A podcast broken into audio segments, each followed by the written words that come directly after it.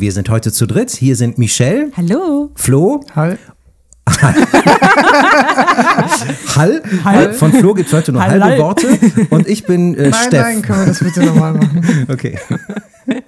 Hier ist Filmliebe und wir versuchen heute wieder einen Film zu interpretieren. Dieses Mal geht es um Titan von Julia Ducournau.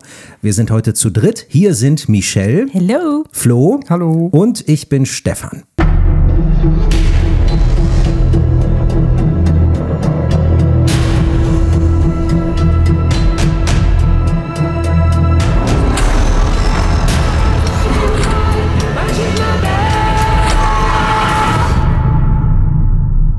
Und wir beginnen wie immer mit unserer Einstiegsfrage. Ihr habt Alexia zu Besuch, die Erwachsene, dunkle Alexa zu der Zeit, als sie noch bei Autoshows tanzte. Wie gestaltet ihr euren Tag mit ihr? Oh Gott. Kann ich mich im Bad einschließen? Es wird ein langer Tag dann im Bad. Und außerdem, vielleicht erinnerst du dich, wie sie gelächelt hat, als sich jemand im Bad versteckt hat. Stimmt. Es war einfach richtig creepy mit diesem Schürhaken, ne? wie sie das so. Das ist auch übrigens das Comeback des Schürhakens. Kurz mal. Ich habe seit Ewigkeiten keinen Schürhaken mehr im Film gesehen. Stimmt. Mm, Ich würde erstmal alle spitzen Gegenstände entfernen, Ecken abkleben. Man bräuchte so ein Plüschzimmer, oder? ja, genau.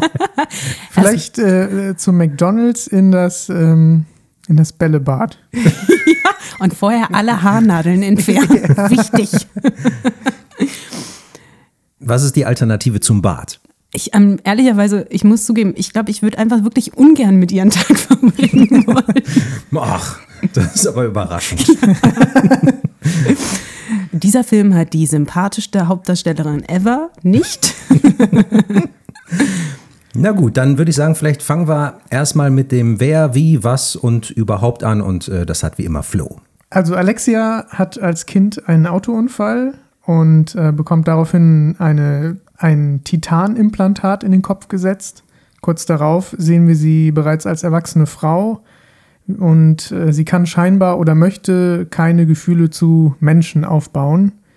Ähm, sie präferiert eher das kalte Metall, was sie ja jetzt äh, seit ihrer Kindheit im Kopf hat.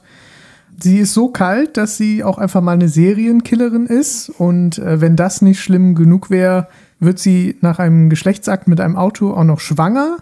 Ja, sie wird dann irgendwann von der Polizei gesucht, ist auf der Flucht und möchte quasi die Rolle eines verschwundenen Jungen übernehmen und ändert dementsprechend ihre physische Gestalt, indem sie sich die Nase bricht, die äh, Haare abschneidet und in einem sehr schmerzhaften Prozess äh, ihren Bauch, den man mittlerweile schon sieht, und ihre Brüste abbindet und äh, trifft dann eben auf den Vater von dem verschwundenen Adrien.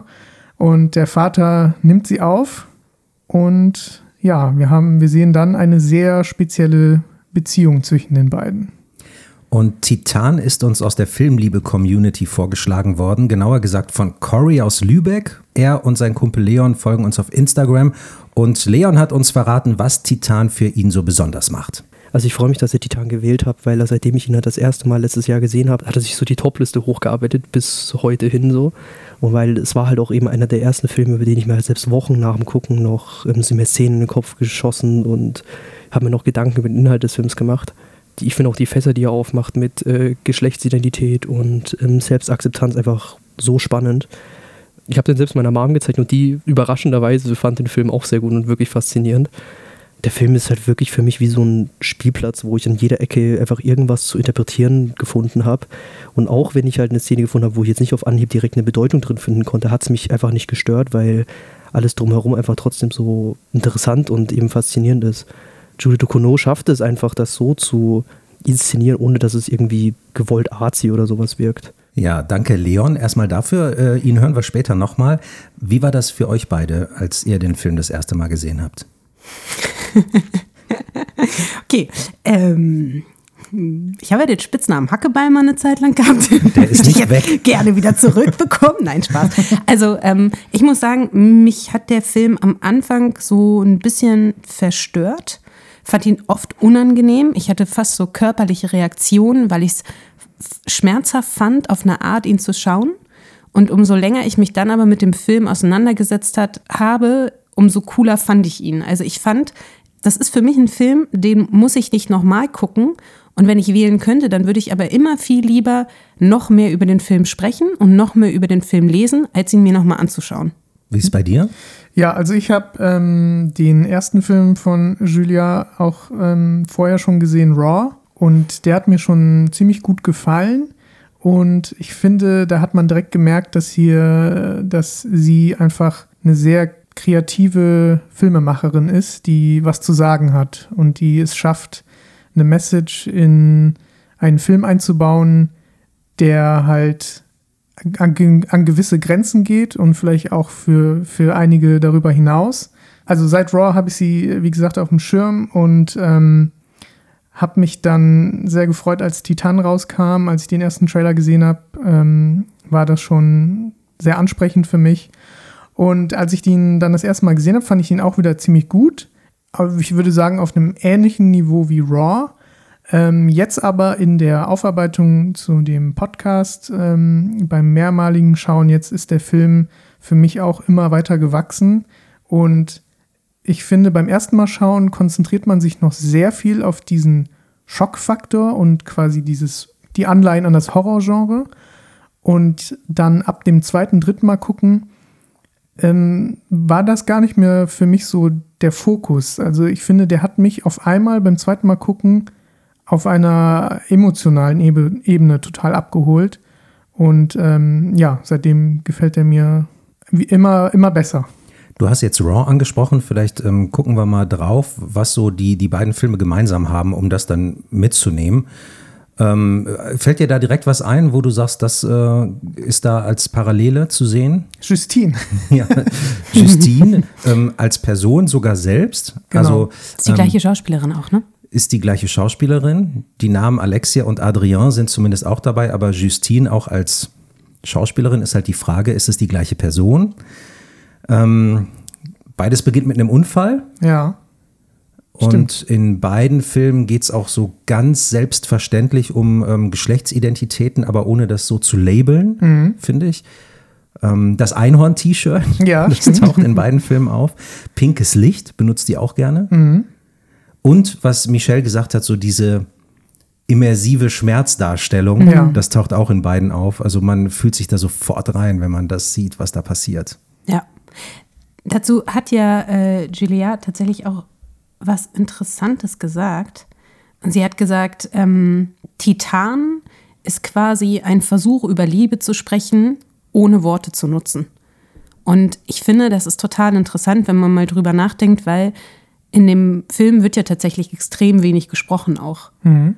Und wenn man sich das mal so irgendwie, ich finde, und das habe ich halt gemerkt, und das meine ich, dieser Film ist so vielschichtig. Und wenn du liest und dich dann auf verschiedene Argumentationsstrukturen so einlässt, dann stellst du halt fest, wie viele Lagen dieser Film hat und wie, auf wie vielen Ebenen der funktioniert. Mhm. Das fand ich halt total interessant.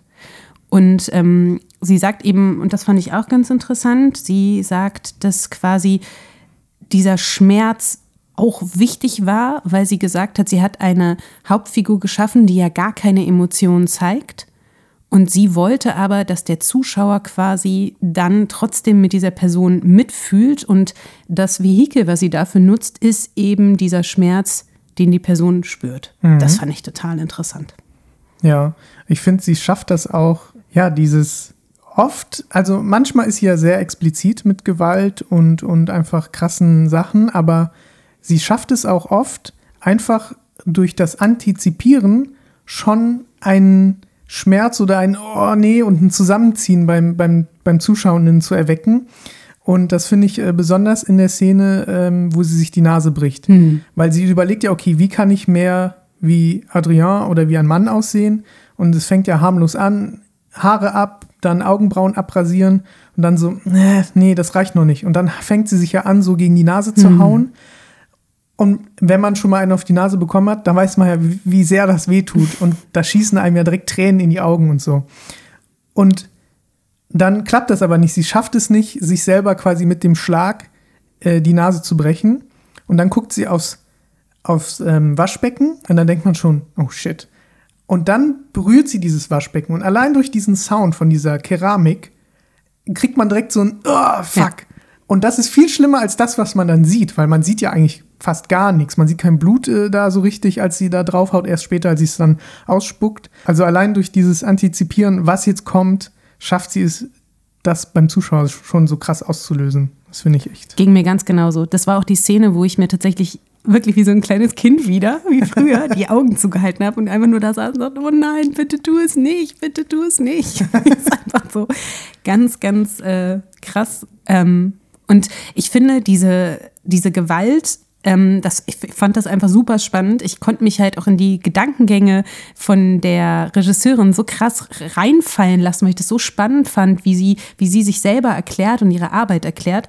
Ähm, und was ich noch gelesen hatte, sie hat in einem Interview mit Deadline gesagt, ähm, dass sie auch zeigen will, dass Gewalt kein Monopol von Männern ist, dass sie das Gefühl hat, in der Filmbranche werden halt oft männliche Figuren immer mit Gewalt assoziiert und das sind die, die Gewalt ausüben mhm. und das möchte sie durchbrechen. Und dass das eben auch ein Infragestellen von sexuellen Konstrukten ist, was sie ja dann auch auf ganz anderen Ebenen macht. Mhm. Aber das fand ich total interessant. Und tatsächlich, dass, dass der Körper leidet und das andere Körper leiden, ist, finde ich, halt so, das ist das, was in diesem Film zumindest auf der Oberfläche erstmal, finde ich, ganz viele Emotionen auslöst. Mhm. Das, was du gerade gesagt hast, ist auch äh, die Begründung dafür, warum ähm, eigentlich nicht erklärt wird, dass Alexia so brutal ist. Mhm. Weil sie halt genau gesagt hat, dass ähm, Frauen genauso wie Männer äh, so Gewalt in sich haben können. Und ähm, sie sagte ja auch, dass Frauen, dass sie nicht wollte, dass Frauen immer als so ähm, äh, designated victims gesehen mhm. werden. Ne? Und da gab es wohl diese Umfrage in der Pariser U-Bahn, ähm, was bei ihr auch nochmal was ausgelöst hat, ähm, bei Frauen, die die Pariser U-Bahn nutzen.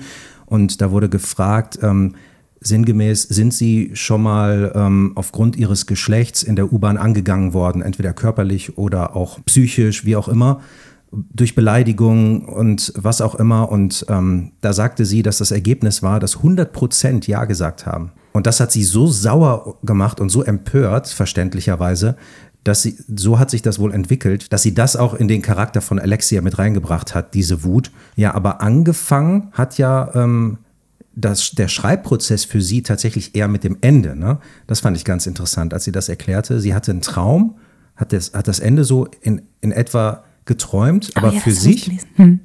Und dann hat sie den Charakter so quasi rückwärts aufgebaut. Das hm. fand ich auch total spannend. Ähm, wollen wir vielleicht erstmal ähm, über den Titel reden, warum der Film überhaupt so heißt? Ja, dann sag mal. Ja. also äh, es gibt ja drei quasi wichtige Figuren in diesem Film. Das sind einmal Alexia, Vincent und das Baby. So, und ähm, einerseits bezieht sich der Titel Titan natürlich auf das Titanimplantat in Alexias Kopf nach ihrem Unfall. Andererseits ist Titan im Französischen auch die weibliche Form der Titan, also die Riesen in Menschengestalt aus der griechischen Mythologie. Und die Titanen waren Kinder von Gaia und Uranus. Und ähm, laut Ducournau stellt Alexia Gaia und Vincent Uranus dar. Und das Baby, das übrigens auch Alexia heißt, ist ein Titan. Ja, dass am Ende ein Titan bei rumkommt und dass das Kind auch Alexia heißt, ähm, das wirft natürlich Fragen auf, was das genau bedeutet, aber zum Glück haben wir hier eine Regisseurin, die auch über solche Themen spricht. Mhm. Und die hat ja gesagt, dass am Ende ähm, Alexia sich gehäutet hat. Mhm. Was ja auch bildlich zu sehen ist, dass die Haut so aufspringt und mhm. aufplatzt. Sie lebt in ihrem vorherigen Körper dann nicht mehr und dann ist halt das Baby am Ende da. Und sie bezeichnet es ja als totales Happy End und als, als große, großes Gefühl von Liebe, mhm. äh, was am Ende passiert. Nämlich, dass Vincent dieses Kind einfach so akzeptiert und annimmt und äh, unabhängig davon, dass es irgendwelche mechanischen Körperteile hat, mhm. beziehungsweise titanischen Körperteile. und ähm, deshalb sagt sie ja auch, dass äh, dadurch, dass am Ende so diese, diese große Liebe da ist, ist dieses Kind nicht nur aufgrund seiner Kraft äh, viel stärker als die Menschheit zuvor, sondern auch, weil es in Liebe geboren wurde. Mhm. Also ich habe, ähm, nachdem ich im Interview von Arte gesehen habe, dass sie das eben sagt, dass halt ähm, Alexia Gaia ist und Vincent ist Uranus, habe ich mal in die Mythologie, Mythologie geguckt und habe versucht, äh, Parallelen zu ziehen zwischen den Charakteren und halt der äh, griechischen Mythologie. Und ähm, soll ich da mal so was ähm, aufzählen, was mir da so aufgefallen ist? Ja, mach, auf jeden Fall. Ja, also äh, Gaia ist in der äh, griechischen Mythologie die personifizierte Erde und eine der ersten Gottheiten. Ihr Name ist äh, indogermanischen Ursprungs und bedeutet möglicherweise die Gebärerin. Das passt ja auf jeden Fall schon mal. Ähm, Gaia entstand als eine der ersten Gottheiten aus dem Chaos. Und ich würde sagen, Alexias Leben ist ein ziemliches Chaos. Und ähm, Gaia soll als einzige Gottheit ohne Befruchtung äh, hervorgegangen sein, ähnlich wie sich Alexia ja am Ende ebenfalls ohne Befruchtung neu gebiert. Wie Maria. Ja, Das ist ja religiöse Analogien hier. genau. Und ähm, Uranus äh, stellt in der griechischen, Mytholo griechischen Mythologie den Himmel in Göttergestalt dar und herrscht in der ersten Generation über die Welt. Und mit Uranus kam das männliche Geschlecht in die Welt. Und man sieht ja an Vincent, dass er versucht, mit allen Mitteln seine Männlichkeit zu erhalten und noch zu steigern. Und ähm, ja, wobei da gehen wir vielleicht später drauf ein. Ich habe eine Theorie zu Vincent und da passt noch so ein bisschen was zu Uranus, aber vielleicht gehen wir da später drauf ein. Okay, dann mache ich einen kurzen Schlenker zu Vincent. Ja. Ähm, der Schauspieler heißt ja auch Vincent, ich glaube Lindin. Oder Linden. Das weiß man. Also der heißt auch Vincent, Vincent Lindon, Lindon, Lin, Lindon. Lindon. Lindon, Lindon. Und ähm, der hat ja, äh, als er von Julia Ducournau äh, gesagt bekommen hat, dass er die Rolle kriegt, hatte sie ihm gesagt, okay, aber als erstes musst du mal einen ordentlichen Buddy kriegen. Ja, Liebe ich. Und dann hat er halt trainiert und hat sich dann wohl mental gesagt, naja gut, wenn ich dann am Ende aus diesem Film jünger herausgehe, als ich reingehe, dann ist es ja gut. Ja. Aber das fand ich erstmal eine schöne Ansage. Lebensverlängernde Maßnahmen für einen Schauspieler. Ich fand diese Idee mit diesem Transformationsprozess, die, das finde ich total interessant, weil ja, wenn man sich das anschaut, Alexia quasi die ganze Zeit eine Transformation unterläuft durch diese verschiedenen Performanzen, die sie, in denen sie ja quasi also ihr Gender performt und dann quasi am Ende zu sagen, sie ist wiedergeboren und sie wird in Liebe geboren, ist ja, ist ja auch so ein bisschen so ein Full-Circle-Moment, weil ich finde schon ganz am Anfang des Filmes ja ganz deutlich wird, dass diese Liebe fehlt. Also während sie ihren Vater traktiert in diesem Auto, ist der ja nur genervt. Das ist irgendwie auch so ein, finde ich, was für so ein Rüpel, der da irgendwie hinterm Steuer sitzt. Dann kümmert er sich ja auch nicht so richtig um sie, als sie dann äh, als kleines Kind in diesem Krankenhausbett sitzt, mit diesem Halo quasi um Kopf, an diese Metallschienen da überall hat. Und ähm, Man hat das Gefühl, der will einfach wieder gehen. ja, ne? voll. Der möchte ge gehen und irgendwie einer um die Ecke rauchen oder so, ne? No shaming für Raucher, aber es war halt irgendwie so ein Gefühl von, hä, was, was ist mit dir? Und ähm, dann später, als sie ja wahrscheinlich schon schwanger ist von dem Auto, ähm, lässt sie sich ja von ihm auch abtasten. Hat er auch keinen Bock drauf. Hat er auch keinen Bock drauf. Und man weiß nicht so genau, ist er Gynäkologe, was ist sein Auftrag? Ist er auf jeden Fall irgendwas Medizinisches, muss er ja können. Und das ist alles so total lieblos, ja. Dieses Haus, in dem sie ist, das ist auch ganz kalt, finde ich, und dunkel und kalt gehalten von den Farben. Ähm, fand ich total, also das wäre dann voll schön. Also ich finde den Gedanken zu denken, dass das Baby sie ist, finde ich, würde mich total glücklich machen innerlich, ja. Der, Ja. der, der Vater guckt sie ja nicht mal an Ja. in dem Film. Und ich finde, äh, das war ein sehr schöner ähm, Kniff, als sie Alexia und der Vater zu Hause sind und sie sitzt auf der Couch und der Vater kommt rein, macht sich was zu essen und Alexia dann auch. Und dann sieht man, wie Aber er fragt sie nicht mal. Genau. Möchtest du auch was? Ne? Ja, genau. Und der Vater setzt sich dann an den Tisch und wir sehen ähm, den Vater quasi, wie er aufguckt. Und jetzt denkt man, dass Alexia ihm gegenüber sitzt und jetzt eine Diskussion an, anfangen, die beiden. Oder wenigstens mal sprechen oder sich nur angucken, auch mal wenigstens. Und dann sieht man im Hintergrund, wie Alexia wieder rüber zur Couch geht. Und das fand ich super. Das hat total meine Erwartungen in dem Moment gebrochen. Und da hat man auch wieder gesehen, ja, wie sie sich, wie Alexia einfach keine Liebe erfährt. Haus. Ganz am Anfang habe ich noch gedacht, ähm, dass, also als das Kind im Auto war und den Vater so tritt, da war ich mir noch nicht sicher. So, das ist so wie diese, das Ei und äh, das Huhn, äh, die Frage dazu, was war zuerst da? Also ist das ein totales Arschlochkind und der Vater verhält sich deshalb so kühl und distanziert? Oder ist das Kind ein Kind, das nach Aufmerksamkeit buhlt, weil es keine Liebe bekommen hat? Das war für mich am Anfang noch nicht so ganz klar. Ähm, Man fragt sich so quasi, ist das, also wie bei The Omen, ist das Kind böse, ne? So Ja. dieses Gefühl so, das hatte ich wirklich am Anfang auch, wie es, weil es auch so ein bisschen querulantisch daherkommt, ne? So. Ja, und es passt ja auch zu, wenn du vorhin von dem Kreis sprichst, es passt ja auch, oder sagen, nennen wir es mal Bogen, passt ja auch zu dem, was Julia Ducournau mit ihrer Charakterzeichnung vorhatte.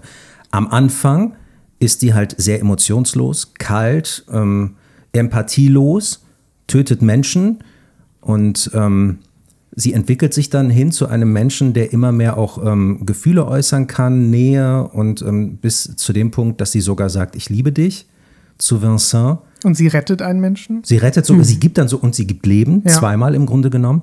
Und das finde ich total gut gemacht, wie sie diese Zeichnung vollzogen hat, was sie dann auch noch ähm, ein bisschen untermauert oder unterfüttert damit, also auf bildlicher Ebene, wenn man den Titel sieht. Äh, am Anfang ist der Hintergrund schwarz und am Ende weiß. Stimmt. Und sie sagt ja, das Ganze endet so im Licht und im, ähm, im Leuchten, im Positiven. Ich möchte gerne was kritisieren. Jetzt schon? Hallo Freunde. Also, ähm, es, es geht ja ganz viel um das, oder es geht ja in meinen Augen zum Beispiel, ich glaube, das sagt ja auch die Regisseurin selber, es geht ja um diese, dieses Performing Gender, ja. Also die Theorie, ich glaube ich, eine der maßgeblichen Mitprägerinnen ist ja Judith Butler, die ja auch Performing Gender geschrieben hat. Und es geht ja um das biologische Geschlecht, das nennt sie Sex, und das kulturelle Geschlecht, das ist das Gender. Und die Theorie ist quasi, das kulturelle Geschlecht wird gebildet durch Handlungen. Und dieses, das ist eine Performance, also nennt man das Performing Gender. Ich bin also eine Frau, weil ich mich wie eine Frau verhalte. Eine kulturelle Handlung beispielsweise wäre jetzt das Schminken. So. Ähm, und das Interessante ist ja dann, dass sie irgendwann versucht, ein Mann zu sein ähm, und sich deshalb auch mehr wie ein Mann verhält und am Anfang ja aber sehr, sehr weiblich inszeniert wird. Und mich hat der Anfang total gestört. Also mich stört es quasi, das ist mein Kritikpunkt, so lange, bis sie zum, bis sie sich als Junge ausgibt. Und das hat was damit zu tun, mit etwas, was ich als so überbordene Sexualisierung von ihr empfinde. Ähm, ich habe gelesen, dass ähm, in so einem Interview mit der Taz sagt äh, Julia Ducournau, dass man quasi, dass sie eine Geschichte der Selbstermächtigung erzählen will, dass sie ja in dieser Carschau zu Beginn des Filmes inszeniere ich zunächst diesen männlichen Blick, also durch die, die ausgestellten Wagen und die Mädchen, die da rumtanzen. Und dann fängt ja auch Alexia an, da sich zu rekeln. Und sie sagt dann im O-Ton quasi, oder sie hat im Interview mit der Taz gesagt, ähm, dann ändert sich dieser Blick. Während sie mit ihrem Auto tanzt, wird sie vom angeglotzten Objekt zum handelnden Subjekt, schaut direkt in die Kamera und kontrolliert ihr eigenes Narrativ. Und das ist für mich was, was sich nicht transportiert hat. Also ich verstehe, dass wir dann am Ende sagen, sie führt diese Liebesbeziehung zu diesem Auto und es geht gar nicht mehr um die Leute, die sie angucken, sondern es geht um sie und sie ist die Verführerin von diesem Auto. Jetzt könnte man das ja so interpretieren. In, und mir ist dieser Bruch aber nicht deutlich genug. Mir ist diese Ermächtigung der Frau in diesem Film nicht deutlich genug. Ich finde, dass Frauenkörper und Frauen weiter objektifiziert werden. Auch diese Szene in, unter der Dusche, wo sie ja mit ihren Haaren in dem Pier- Piercing von der Justine hängen bleibt, wo klar, und ich verstehe auch diese Interpretationslinie zu sagen, okay, Alexia fühlt sich zu Metall hingezogen, ist sie deshalb so fixiert auf dieses Brustnabelpiercing. Nichtsdestotrotz ist für mich das einfach so, ich habe das Gefühl, das ist so ein bisschen Effekthascherei, um eben weibliche Körperteile darzustellen. Und das hat mich gestört. Und ich finde, dass dieser richtige Bruch ist erst dann, als sie in diese Männerrolle schlüpft, weil dann, finde ich, erklären sich auf einmal so andere Momente. Dann bewegt sie sich ganz viel in männlichen Räumen und ich als weibliche Zuschauerin habe mich dann auch total so, also ich habe dann diese Angst gespürt. Die Angst, die Frauen haben oder weiblich gelesene Personen haben können in einem männlich dominierenden Raum. Dieses Gefühl der Unsicherheit, da gibt es ja relativ viel. Das ist ja im Bus diese Szene, wo die Jungs reinkommen, darüber sprechen, ob sie ähm, die Frau, die mit Alexia da drin sitzt, vergewaltigen. Sie entzieht sich dieser Situation. Dann gibt es ja diese Tanzszenen in diesem Feuerwehrhaus, auch so total männliche Gewalt. Sie ist in diesem Moshpit drin. Man hat Angst aus körperlichen Gründen, weil sie schwanger ist, aber man hat auch immer so, es ist eine Mischung aus oh mein Gott, sie darf nicht auffliegen. Also es darf nicht auffliegen, dass sie eine Frau ist, weil dann wird sie von der Gesellschaft bestraft. Das geht ja auch wieder zurück auf Judith Butler und Performing Gender. Die Leute, die ihr Gender nicht nach der, den kulturellen Regeln quasi befolgen, die werden bestraft. Also wenn ich als weiblich gelesene Person mich nicht weiblich verhalte, werde ich von der Gesellschaft sanktioniert, damit ich mich wieder weiblich verhalte. Und das ist zum einen so diese, diese Angst und gleichzeitig so dieses so, ähm, ihr Geheimnis darf nicht auffliegen und gleichzeitig sie als weibliche Person ist ja vulnerabel und körperlich im Zweifel vielleicht unterlegen. Und ich finde, da fängt es für mich so richtig an, dass ich merke, so, okay, das macht für mich so andere, andere Interpretationsmöglichkeiten auf. Und da geht es nicht mehr nur um Körper. Dann, wenn sie da schwanger steht, dann gucke ich sie auch nicht mehr, dann ist es nicht mehr so ein sexualisierter Blick. Aber am Anfang, wo sie sich noch regelt und wo das so sehr so inszeniert wird, da empfinde ich das als sehr männlichen Blick auf Frauen und das hat mich irgendwie gestört. Mhm. So, Rant. also gerade am Anfang bei der äh, Szene mit der Autoshow, mhm. ähm, die, die ich erstmal an sich total toll finde, ist ja auch so ein ähm, echt äh, gut gemachter Wanner, der, mhm. ähm, der ja auch ziemlich oft wiederholt werden musste. Aber ähm, da kann ich das nachvollziehen, auch mit dem, mit dem Blick, äh, den sie in die Kamera wirft, dass er ich fand ihn auch nicht stark genug. Mhm. Ich hätte ihn mir irgendwie plötzlicher gewünscht oder direkter, ähm, aber das macht jetzt für mich die Szene gar nicht so kaputt. Ähm, aber ich hatte auch eher den Eindruck, als wenn sie mich eher anguckt dabei, wie ich ihr zugucke. Mhm. Aber äh, das Aktive hatte ich tatsächlich da auch nicht gespürt, mhm. dass es da switcht, was ja eigentlich da passieren soll. Ähm, als ich es dann gehört habe, ähm, dass sie das da beabsichtigt hat, dann fiel es mir wie Schuppen von den Augen, dann war es mir klar. Aber der Effekt war bei mir auch nicht da. Aber trotzdem liebe ich diese Anfangssequenz, weil ich die echt, ähm, gerade halt von diesem Wanna-Aspekt her und wo die Kamera dann langführt und sowas, das fand ich total schön gemacht. Die ist ästhetisch, aber sie ist halt so sehr sehr, sehr, so ein, einfach ein männlicher Blick. Aber das muss ja in dem Moment auch sein. Also sie hat ja bewusst die einen Frauen ähm, teilweise gefühlt oben ohne, sie hatten halt nur sehr wenig bekleidet an, mhm. diese, diese Scheiben da putzen lassen und so weiter und so fort, damit halt dann, wenn Alexia dran ist, dieser Kontrast da ist, dass sie eben nicht für die Männer tanzt oder ähm, oder quasi äh, das Auto irgendwie besonders hervorhebt, sondern sie tanzt ja mit dem Auto. Das ist ja genau das, worum es ihr da geht. Genau. Und dann das wird mir halt nicht deutlich. Ja, okay. Das meine ich, weißt du? Und das finde ich ist dann halt so. Und wenn einem das nicht deutlich wird oder weil dieser Bruch, den du quasi, der dir ja auch zu passiv war, weil der mir nicht krass genug ist, bleibe ich verhaftet in so einer beobachtenden Position und empfinde das als so krasse Sexualisierung von Frauen. Mhm. Und theoretisch könnte man sogar sagen, wenn der Film damit aktiv gespielt hätte, hätte er auch funktioniert. Wird, also heißt das, du, du würdest auch, gehst du davon aus, dass sie das ähm, bewusst nicht stärker gemacht hat, damit sie das so inszeniert, oder ist es einfach ein bisschen schwach in der Umsetzung, dass es nicht konkret genug ist? Ich, also ich persönlich von den Zitaten, die oder was ich jetzt so an Interviews von ihr gelesen habe, habe ich, würde ich sagen, es ist vielleicht zu schwach inszeniert. Ich glaube schon, dass dieser Bruch und diese Selbst also diese Selbstbestimmung von Alexia und dieses sich lösen von männlichen Blicken und eigentlich nur für Maschinen sich zu interessieren, das, glaube ich, wollte sie schon herausarbeiten, aber zumindest ist es bei mir nicht geglückt. Mhm. Vielleicht muss man, vielleicht würde es mir auch anders gehen, wenn ich mich jetzt irgendwie, wenn ich mir den Film noch fünfmal angucke, das weiß ich nicht, ob irgendwann so ein Schalter sich umlegt oder ob man dann die Interpretation von jemandem anderen irgendwann sich so anzieht, dass man es dann auch sehen will oder merkt. Aber ich habe das einfach nicht so empfunden. Und ich finde, dass dieser Geschlechterkampf oder dieses, ähm, ja, dass dieser Konflikt und das wird mir immer, das wird mir alles deutlicher in dem, als, in dem Moment, als sie ein Mann ist. Das finde ich, da sind diese Konflikte besser ausgetragen. Ähm, mir ist der am Anfang ein bisschen zu eindimensional in der Betrachtung von Frauen. Mhm. So. Da würde ich, äh, der Kritik würde ich zustimmen, ja. Ich finde, für mich ist das erst so wirklich wo sie objektiv äh, betrachtet werden, als man sie in der Dusche sieht. Mhm. Obwohl da alle nackt sind, aber ich finde, da hat man einen objektiven Blick und es geht nur um, um quasi die Frauen, mhm. nicht wie sie betrachtet werden oder objektiv objektifiziert werden. Aber die Szene siehst du auch noch als Die sehe ich auch noch kritisch. Mhm. ah, okay. ja, ja, also für okay. mich geht es quasi noch länger. Also ich glaube, irgendwann hört ja diese Körperlich Körperlichkeit so ein bisschen auf. Ähm, eigentlich ab dieser Mordsequenz fast, ne? Weil dann mhm. wird sie nicht mehr so sexualisiert, dann ist das irgendwie so durch. Ähm, das ist übrigens, finde ich, auch der einzige eigentliche Lacher ja in dem Film, wo sie dann diesen Typen, wo der Typ dann kommt und sie dann auch in Arm und sie sagt, ey, wo, wie viele Leute gibt es denn hier noch, die ich quasi umbringen muss? muss ich schon. Das fand ich ein bisschen Das fand lustig. ich auch lustig. Ich fand diese ganze Sequenz da mit der, äh, Ja. in dem Haus, mit dem, mit dem Morden witzig. Die war unterhaltsam, ja, fand ich auch. Aber wie gesagt, also ich finde, du kommst, also mir, mir ist das am Anfang so, da wird mir nicht, ja, also wie gesagt, ich habe das Gefühl, das ist noch dieser lustvolle Blick auf Frauen. Ähm, und das hat mich gestört. Was ich aber tatsächlich total interessant fand, war, ähm, ich glaube, das war ja von der Schauspielerin ihr erster großer Film, ne? Oder überhaupt.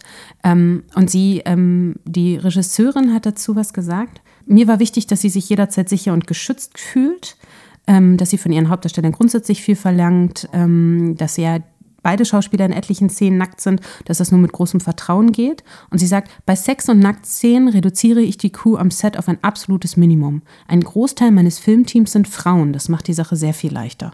Das fand ich sehr interessant, weil ich das wichtig finde in der Branche, ähm, das quasi auf sowas Rücksicht genommen hat. Da hat man ja in letzter Zeit, finde ich, sehr, sehr viel auch gelernt, was da auch mal schiefgehen kann, was so Produktion angeht, um das jetzt mal so freundlich wie es geht nur auszudrücken. Ähm, das fand ich interessant und deshalb war ich fast ein bisschen traurig, dass es bei mir nicht so angekommen ist, weil ich das Gefühl hatte, so schade, ich hätte es total cool gefunden, wenn du diesen, wenn dieser Bruch bei mir angekommen wäre. Wenn es so ein Empowerment in meinen Augen gewesen wäre, hätte ich mich sehr gefreut. Ja. Vielleicht hätte man, es dann nicht als Wanna machen sollen. Damit man einfach mehr mit Einstellungen, vielleicht noch mit Fokussierung spielt und so mehr dieses Metall noch mit einbringt und, und sie, rückt, ja. ja Mhm. und sie auf, auf dem Auto einfach noch fokussierter wirkt Mhm. und sie auf das Auto fokussiert wirkt. Ja. Warum Autos? Was meint ihr? Also wir sehen ja quasi das erste Mal diese ihre Fixierung mit Autos nach dem Unfall, wo sie dann das Auto streichelt, umarmt und Nee, küsst. es gibt eigentlich sogar noch vorher etwas. Genau. Das ist halt die Frage. Ist das, macht sie das nur, um den Vater an dem Zeitpunkt zu nerven? Dieses, mm, Ja, genau, um es mal kurz zu erklären. Es gibt halt diesen Übergang. Man sieht zuerst ähm, in, Innereien vom Motor, nenne ich es mal, Ja. äh, oder Motorteile.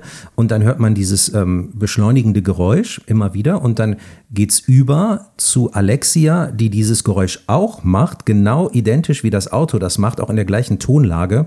Und dann ist jetzt halt die Frage, was das genau bedeutet. Also macht sie es nach oder ist sie halt da schon mit dem Auto irgendwie verschmolzen? ja. Also da hat sich meine Meinung mehrmals äh, gewechselt während der, während der Vorbereitung. Einerseits ist, sehe ich das so, dass dieser Unfall halt das bei ihr triggert, dass dieses Auto ihr Safe Space ist, weil sie, weil das Auto sie geschützt hat quasi. Im, in, also sie, es hat sie geschädigt, aber auch geschützt in dem Moment. Ja. Genau. Und dann könnte man sich auch überlegen, ob sie in dem Moment, wo sie rauskommt aus dem Krankenhaus und das Auto streichelt und umarmt und küsst, ob das nur ein Ich habe dich vermisst ist oder vielleicht auch ein Dankeschön. Oder ein, es tut mir leid. Weil du könntest natürlich auch interpretieren, sie tritt das Auto und das Auto wehrt sich in dem Moment, als es sie verletzt durch den Unfall. Und als sie dann quasi aber durch Teile, die auch in einem Auto sind, weiterleben darf, entschuldigt sie sich vielleicht bei dem Auto und umarmt es quasi, um zu sagen, so, okay, ab jetzt wir beide zusammen. Ein Mädchen gegen den Rest der Welt. Oh, das passt gut, weil ähm, Julia Ducournau gesagt hat, dass sie das Thema Autos auch genommen hat, weil äh, Autos für sie auch äh, was sehr Patriarchales haben, symbolisch und auch für toxische Männlichkeit stehen. Und durch die Vereinigung von Alexia und einem Auto oder den Autos ähm, möchte sie sie mit den männlichen auf eine Ebene stellen, was die Kraft angeht und Cool. die Power. Und das passt genau dazu, was du gerade gesagt hast, finde ich. Und ja, ich finde tatsächlich, das hören wir am Anfang so durch dieses Autogeräusch, durch dass sie so schon irgendwie miteinander verbunden sind. Als würden sie die gleiche Sprache sprechen, sozusagen. Ja, stimmt. Das ist auch so ein Moment, den ich richtig geil fand, weil man diesen Song hört und dann ähm, dieser, dieser Switch von dem Sounddesign, wo man das Summen von ihr schon hört und dann aber halt bearbeitet mit Hall und hast du nicht gesehen. So, das ist erst auch, ja, es hört sich an wie ein Motorengeräusch, dann kann es aber auch ein Teil von der Melodie sein, weil es auch so rhythmisch da reinpasst. Und dann sehen wir, ah nein, es, ist, es kommt von Alexia. Also es hat, äh, fand ich sehr stark, das Sounddesign da am Anfang. Und wo du da diesen Song ansprichst, da muss ich direkt was zu sagen, weil äh, das ist auch äh, schon, man, man hört da quasi schon so ein bisschen das Ende. Also da läuft äh, Wayfaring Stranger Das ist die Version von 16 Horsepowers. Das ist eigentlich ein altes folkloristisches Lied. Man weiß nicht genau, woher das kommt. Und da geht es halt um jemanden, der eine anstrengende Reise antritt. Und im Lied heißt es, der über den Jordan geht. Also der sterben wird.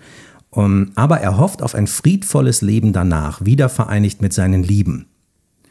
Und ähm, ich finde, das passt total zu dem, was Julia Ducournau über das Ende gesagt hat, dass es nämlich äh, ein, ein Kind ist, das in eine bedingungslose Liebe hineingeboren wird. Mhm. Voll schön sogar. Total schön, finde ich auch. Aber bleiben wir noch mal ganz kurz beim Thema Auto. Ja. Mhm. Dann gibt es, also Michelle, du hast das schon gesagt, ne, dass irgendwie Alexia ähm, das Auto, so wie hast du es gesagt, anheizt oder ähm, verführt. Verführt, mhm. genau. Es ist äh, ja eine Verführung oder vielleicht auch sogar schon ein Vorspiel, mhm. wer weiß. Und dann haben die miteinander Sex. Und dann wird sie schwanger. Warum haben die kein Kondom benutzt? Wollte sie schwanger werden? Hm. Ich glaube nicht, weil ich finde, sie akzeptiert ihre Schwangerschaft ja nicht. Sie ist ja am Anfang, merkt man ja, ne, wenn sie da auf dem Klo sitzt, ich glaube, das ist auch so ein bisschen weird. Also als erstes beißt sie ja der Justine quasi fast die Brustwarze ab. Dann kommt Weil sie, auch wieder zu diesem metallischen will, ne? ja. was da dran ist. Dieses ah, das habe ich in dem, und das war das Ding. Und jetzt weiß ich nicht, ob einfach zu sehr die Sonne in mein Wohnzimmer geschienen hat, aber ich habe das, ich habe das Nippelpiercing in dem Moment nicht gesehen und dachte, Alter, mm. was ist mit ihr? Warum ja. macht sie das? Und habe dann erst wieder realisiert, ah ja, die war ja gepierst, hm, vielleicht. Okay, auf jeden Fall ähm, auch total, also Entschuldigung, einfach mal so null Props to Justine. So, warum rennt sie mit der nach Hause? ich dachte so, warum nimmt sie die mit nach Hause? Selbst schuld. War ja klar, dass dir was passiert. Ähm, und dann ist sie ja total geschockt. Also sie wehrt, sie muss sich ja dann übergeben. Sie rennt, also nachdem sie quasi Justine fast die Brustwarze abgerissen hat, rennt sie ja da irgendwie, sie sind ja an so einem Hafengelände, dann rennt sie da irgendwie ans Wasser, übergibt sich und dann guckt sie ja zum ersten Mal auf diesen, auf ihren Bauch und sie nimmt wahr, es gibt eine körperliche Veränderung, die ja ehrlicherweise wahnsinnig schnell dann auch mhm. vollzogen wird. Ja. Also never ever 10 oder 9 to 10 month. Ähm, so in jedem Fall, und da wirkt sie ja angeekelt und sie versucht ja auch immer den Bauch wegzudrücken. Und als sie dann auf dem Klo sitzt in Justines WG ähm, und quasi sieht, dass sie schwanger ist, wirkt sie auf mich auch nicht glücklich. Also ich hatte schon eher den Eindruck, dass ihr gar nicht vielleicht bewusst geworden oder vielleicht wusste sie auch nicht, dass so eine Vereinigung möglich ist. Und vielleicht ist das, zahlt das auch wieder auf das Ende des Films ein, dass es die Vereinigung von Körper und Maschine geben musste, damit sie glücklich werden kann mhm. und geliebt werden kann. Und sie wusste aber gar nicht, dass es überhaupt möglich ist. Wenn du, du hast ja auch von dem Thema Transformation gesprochen, ähm, beziehungsweise haben wir jetzt schon öfter. Was würdet ihr sagen, ist da so genau der, der Beweggrund dahinter, dieses Thema so in den Fokus zu stellen? Ich finde, das gab es bei Raw ja auch. Gefühlt vielleicht ein bisschen andersrum. Also meinst du jetzt die körperlich, also meinst du die Trans ich finde, es gibt ja verschiedene Ebenen. Also es gibt einmal in meinen Augen so diese, diese Gender-Geschichte, wo es ganz klar um Transformation geht von Weiblichkeit zu Männ also weiblich gelesene Person zu männlich gelesene Person und wie das dann quasi, was für ein Prozess das ist und wo da die Grenzen quasi in der Gesellschaft liegen und deine Restriktionen, in denen du dich bewegst. Und dann gibt es ja diese Geschichte die über die Maschine funktioniert. Also die Transformation von kleinem Kind, kleinem Kind mit Titan, erwachsener Person mit Titan und Wolles Lust auf metallische Gegenstände, eine Vereinigung mit dem Auto und ein Gebären von einem Kind. Also welchen, welchen Aspekt meinst du? Oder meinst du also, beide? Eigentlich alle tatsächlich. Mhm. mhm. Ähm, also ich wollte darauf hinaus, weil ähm, sie sagt halt, dass, also Julia Ducournau, dass ihr Leben oder ihr sagen wir es mal anders, dass ihre Sicht aufs Leben sehr existenzialistisch ist. Und sie erklärt das damit, dass sie sagt, ähm, du musst viele sein, um einer zu sein, und du musst durch verschiedene Metamorphosen, um deinem eigenen Wesen näher zu kommen. Das heißt aber nicht, dass du dein Wesen erreichst. Also sie sagte, sie glaubt, dass man das nie erreicht, aber das Entscheidende sei, der Weg dahin und diese Reise anzutreten, dieses Wesen zu finden ich finde zumindest bei diesem Bogen von der Alexia am Anfang zu der, die sie am Ende ist, also von gefühlslos und gewalttätig zu ähm, sehr kümmernd und auch liebevoll, da ähm, spielt das ja total rein. Und auch ihre Reise ist jetzt nicht zu Ende, denn sie ist jetzt das Baby, ist weiterhin bei Vincent auf eine andere Art und Weise Und, ähm, aber ich habe das nicht gesehen. Ich habe das erst quasi für mich verinnerlicht, als ich die Gespräche mit ihr gehört habe. Mhm. Aber ich wollte halt wissen, wie das bei euch bei der Rezeption auf euch wirkte. Ob ihr sowas gesehen habt mit diesem Thema Transformation oder ob das vielleicht zu sehr etwas ist, was man sich dann erarbeitet. Äh, nee, das finde ich, habe ich, hat man, das finde ich ja ein zentrales Thema von diesem Film und ich finde, das sieht man sehr deutlich. Ich finde, also ja, man, man merkt, dass es um Transformation geht, aber dass es so tiefgehend ist, das finde ich, erschließt man sich in dem Schauen des Films nicht direkt, aber ich weiß auch gar nicht, ob man das ähm, direkt auch leisten kann. Ja, also erwartet man von, also das frage ich mich immer so als Zuschauer, weil wenn du jetzt Musst du alle Interpretationsebenen eines Filmes dir direkt beim Gucken erschließen oder sind richtig gute Filme auch Filme, die so lange nachhallen, dass du quasi im Laufe des Nachdenkens dir ganz viel erschließt. Und ich glaube, das ist das, was ich ganz eingangs meinte mit diesem Film. Ich würde den gar nicht unbedingt nochmal gucken wollen, aber ich würde gerne immer weiter drüber reden, weil er dir, dich mental immer weiter beschäftigt und du so viele Ebenen einziehen kannst. Und vielleicht ist das für mich eine der. Ähm, und deshalb die, um die Frage zu beantworten, uhu, ich komme zurück, ähm, finde ich, in dem Ausmaß wird es mir nicht klar. Und wenn wir jetzt aber drüber sprechen, wird es mir noch deutlicher. Also man sieht eine Transformation, natürlich, ihr Körper verändert sich, sie wird ja immer mehr übernommen von diesem maschinellen Aspekt eigentlich, ne, durch dieses Motoröl, das aus ihr austritt. Du hast ja das Gefühl, es gibt kein Blut mehr, sondern ihr Blut wird zu Motoröl, könnte man ja interpretieren. Ähm, und natürlich merkst du diesen Veränderungsprozess. Aber dass sie am Ende selber ja das Baby ist, das habe ich ja jetzt quasi auch erst mir mit euch erschlossen, so, oder durch dir das, was du genau, gesagt hast. Genau, das meine ich halt auch. Und das, das ähm, war mir da nicht bewusst. Du siehst halt. Ist mir im Film nicht bewusst gewesen, ja. Genau, Entschuldigung, das meine ich nämlich auch. Du, du siehst natürlich die Veränderungsprozesse, die Transformationen, die da passieren. Aber ähm, das, also ich, ich hatte halt nicht gesehen, dass ähm, es diesen Bogen gibt von Anfang bis Ende. Ich habe es im Charakter zwar so mitbekommen von Alexia, aber nicht, wo das hinführt. Das, und ich hätte es auch nicht als Häutung am Ende erkannt, wenn Julia Ducournau das nicht gesagt hätte. Und aber umso mehr feiere ich das, das dann erfahren zu haben, weil es ist immer ganz schön, finde ich, wenn einem so, so, so eine Erleuchtung dann aufgeht und wenn man es dann versteht. Ja. Also das war kein Kritikpunkt, sondern ich, es war einfach so meine Unzulänglichkeit, bestimmte Dinge zu sehen. Aber ähm, an sich dieses Thema Transformation und wie es hier umgesetzt ist, das finde ich sehr gelungen. Umso länger ich drüber nachdenke, umso schöner ist es eigentlich, weil du könntest ja quasi auch argumentieren, dass am Anfang sie die Menschen ablehnt, sich zu Maschinen hingezogen fühlt. Sie bringt ja auch die ganzen Menschen um, den Maschinen tut sie ja nichts, ne? So. Ähm, oder nicht mehr. Und dann am und es gibt aber keine Einheit für sie zwischen Mensch und Maschine obwohl sie ja eigentlich schon ein bisschen Maschine in sich trägt. Und dann ist das Baby quasi die Einheit von Mensch und Maschine und gleichzeitig in der Figur eines Babys quasi ja auch noch total unschuldig. Mhm. Und das ist ja eigentlich total schön. Weil sie hat ja sehr, sehr viel, wenn du jetzt in diesen von Unschuld und Sühne und so, ne, wenn man jetzt in diesem Vokabular bleibt, dann hat sie ja sehr viel Sühne auf sich geladen mit diesen Morden. Und vielleicht auch weil dieser Konflikt ungelöst war und dann am Ende entsteht was, was Akzeptanz ist, also was eine Vereinigung von Mensch und Maschine bedeutet und unbelastet ist. Das ist eigentlich voll der schöne Gedanke. Total schön. Mhm. Ja, Stefan, wo du jetzt eben gesagt hast, dass du das, äh, diese Thematik der Transformation am Anfang erst nicht so erkannt hast äh, und dann erst durchs Reinlesen oder durch Interviews und so weiter.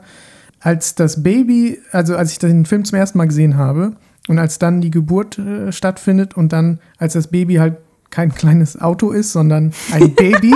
Liebe ich, ja. Ähm, da musste ich sofort an äh, 2001 Space Odyssey denken. Da geht es ja auch um die Thematik, dass hier eine neue Menschheit geboren wird, ein neuer Evolutionsstep äh, gefunden wird. Das war auch der Grundgedanke von Ducournau bei dem Film nämlich die Geburtsstunde einer neuen Menschheit. Es entsteht quasi eine Menschheit, die stärker ist als wir und äh, die Stärke liegt laut Dokuno im Anderssein. Und Alexia und Vincent kann man quasi als eine Art von ersten Vertretern einer modernen Mythologie sehen.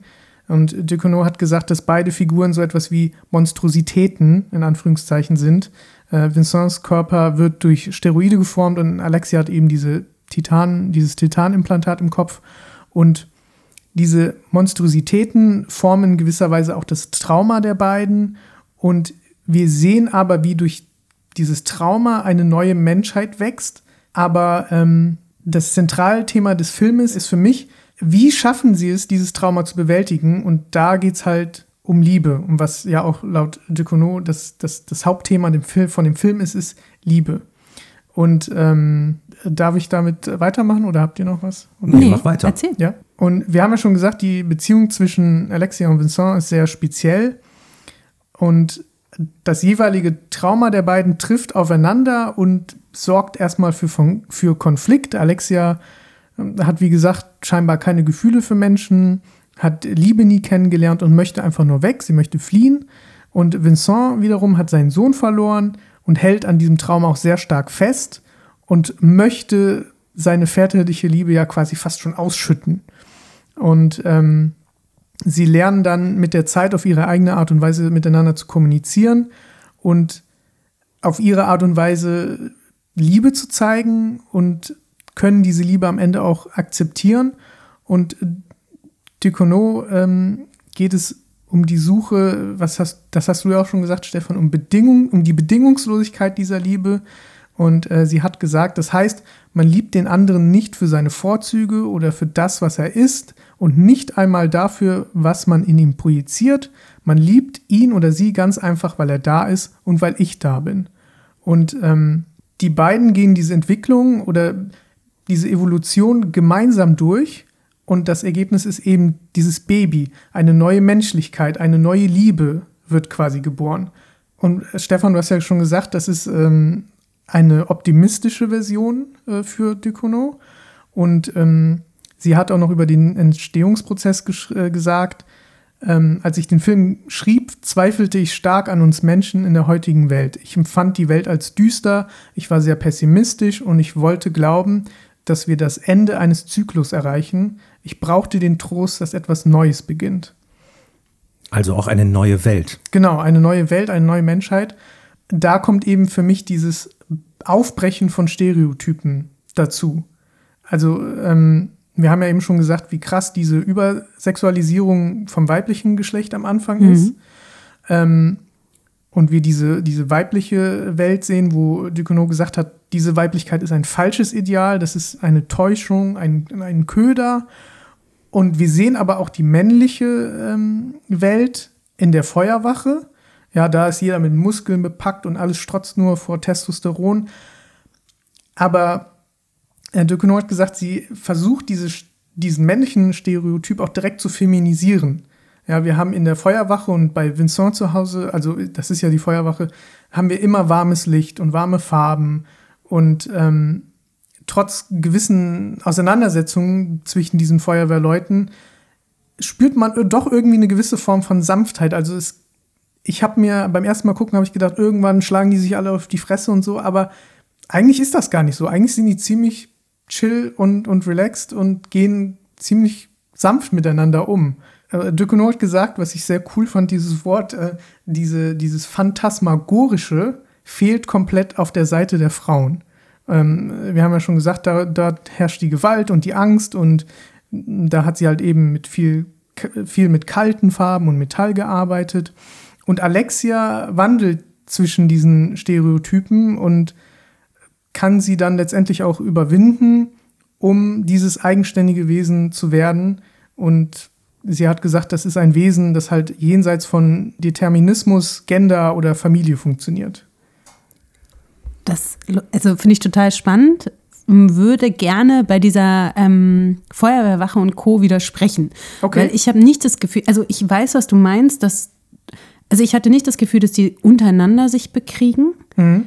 Aber ich hatte das Gefühl, in dem Moment, wo auffliegt, dass sie kein Mann ist und in dem Moment, wo sie Schwäche zeigt und du einen Bruch siehst in ihrer Gender-Performance, in dem Moment wird es für sie gefährlich. Mhm. Diese, dieses permanente Gefühl von Gefahr, dass sie entdeckt wird, dass man sie als etwas entlarvt, dass sie sich nicht richtig verhält, Mhm. dass sie sich richtig verhalten muss, um akzeptiert zu werden, das finde ich schwebt total in dieser, in diesem, in dieser Welt.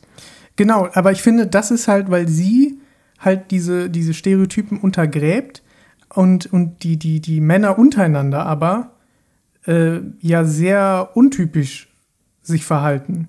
Also dieses komplett in Pink äh, gehauchte Licht, wo sie alle miteinander tanzen, das kam für mich unerwartet. Das hatte so ein bisschen was Intimes schon Ja, miteinander. genau. Ne? Siehst du, und bei mir ist das lustig. Also ich weiß genau, was du meinst, aber für mich war das die Einheit von Männlichkeit. Weißt du, alle Mhm. Okay, sind, ja. alle sind muskelbepackt, alle entsprechen einem gewissen Stereotyp. Untereinander bestärken sie sich in dem, wie sie sind. Mhm. Und deshalb akzeptieren sie sich und deshalb funktionieren sie als Einheit und diese aus dieser Einheit fällt sie raus, Mhm. weil sie körperlich gar nicht mithalten kann. Redet ihr über die gleiche Szene? Also redet ihr jetzt über die Party oder also in diesem Raum oder Ja. redet ihr jetzt über äh, da bei den Feuerwehrautos den Teil? Also das geht ja einander über, oder? Verwechsel ich das gerade? Ich rede über diese Tanzszene, dass dieser Pogo und dann feuern sie Das sie ist doch bei den an Feuerwehrautos. und tragen sie hoch dann auf diese Nee, Feuerwehrautos. ich meine die, die, wo, ähm, wo Vincent da mit Alexia Ach, tanzt ja. zusammen. Ja, aber auch da, auch da würde ich sogar weiterhin da drauf pochen, weil bevor sie mit ihm, sie sitzt erst im Hintergrund, die Männer tanzen schon, ne? Und alles ist so ein bisschen wie in, fast so ein bisschen tranceig, ne? Ja, ja, ja, genau. Genau. Und ähm, dann braucht sie ja ihren Vater. Ist das das, wo sie schon angepöbelt wird von dem Typen, Nee, der sagt, der, äh, der ja, sagt, so verpiss ge- dich, der so, neidisch genau, ist? Genau, da ist das. Genau. Und, Und, ja, sag, sag erst mal. genau, und ja, na klar kannst du jetzt sagen, da geht es um Streit um Liebe und Mhm. er will, dass er von dem, seinem Kommandant quasi akzeptiert ist und der Sohn macht ihn jetzt, der vermeintliche Sohn macht ihm seine Position streitig und Vincent hat ihn ja quasi, hat ja Alexia auch promote, äh, was heißt promote, aber befördert zu einem Menschen, der quasi jemand anderen wiederbelebt. So, da habe ich das Gefühl, geht es so um Neid. Aber am Ende des Tages braucht es wieder diesen Übermann, der sich ihr als Sohn zuwendet, um quasi sie in dem Raum der anderen Männer zu legitimieren. Oh, das habe ich ganz anders gelesen. Ich habe das so gelesen, dass ähm, sie sieht, wie Vincent angesprochen wird von dem, ich habe jetzt den Namen vergessen, dem Feuerwehrmann, der, der sie weghaben will und der weiß, wo sie herkommt. Der sie sieht, wie sie miteinander sprechen. Sie sieht, er kommt zu ihr, droht ihr. Das heißt, aus meiner Sicht denkt sie sich, ah, er ist bei ihm abgeblitzt. Er hat sich für mich eingesetzt und er liebt mich. Ich habe das so verstanden, dass in dem Moment ähm, Alexia dann zu ihm geht und äh, durch diesen nächsten Schritt, den sie dahin macht, sich einfach mit ihm auf dieser Tanzfläche ähm, zu bewegen. Und sie hatte ihn ja vorher auch schon so total liebevoll angelächelt, ähm, als äh, er auf die Tanzfläche gezogen wurde. Das heißt, man sieht in ihren Augen eigentlich die Freude darüber, dass er gerade abgelenkt wird und Spaß hat. Und ich empfinde das so, dass dieser Moment, wo der Feuerwehrkollege auf sie zukommt und, und sie ermahnt, dass das für sie der letzte Klick war, zu sagen, okay, ähm, ich liebe Vincent jetzt auch. Ich bin, also darüber habe ich gar nicht in dem Moment nachgedacht und auch denke jetzt quasi erst darüber nach, weil ich das so gar nicht empfunden habe. Aber das kann ja trotzdem wahr sein. Das ist nur ein anderer Punkt, den du machst. Weil ich meine, dass ich bleibe halt dabei, dass diese Männer unter sich so harmonisch sind, weil sie Männer sind und weil da keiner aus dem Rahmen fällt. Und deshalb wird Alexa, Alexia hat immer, ist immer Außenseiter, hat immer Probleme. Und es gibt keine Szene, in der sie keine Probleme hat oder man, finde ich, als Zuschauer sich nicht Sorgen macht.